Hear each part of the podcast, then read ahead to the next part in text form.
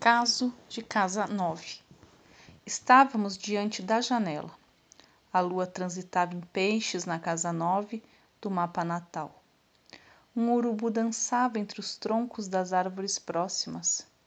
Como era bonito!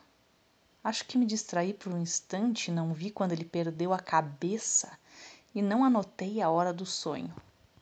Sei que a lua crescia de madrugada. E como conseguia ser ao mesmo tempo luminosa e sombria? O urubu continuou dançando sem a cabeça. Contei para o psicanalista treze dias depois.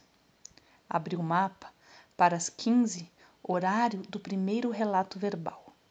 Lua Virgem, oposta a Peixes. Sim, análise da visão.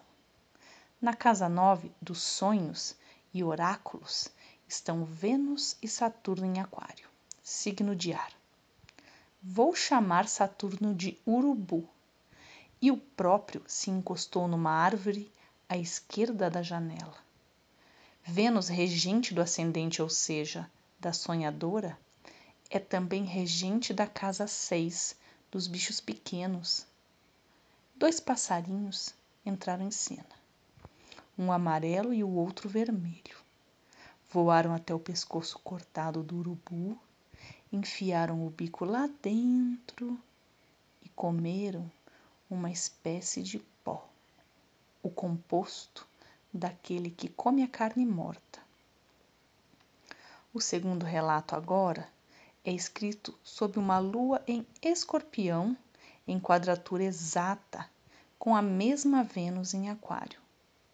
E nada mais providencial esse grifo no que é preciso para seguir adiante, devorar a morte para nutrir a vida. Meu nome é Lin.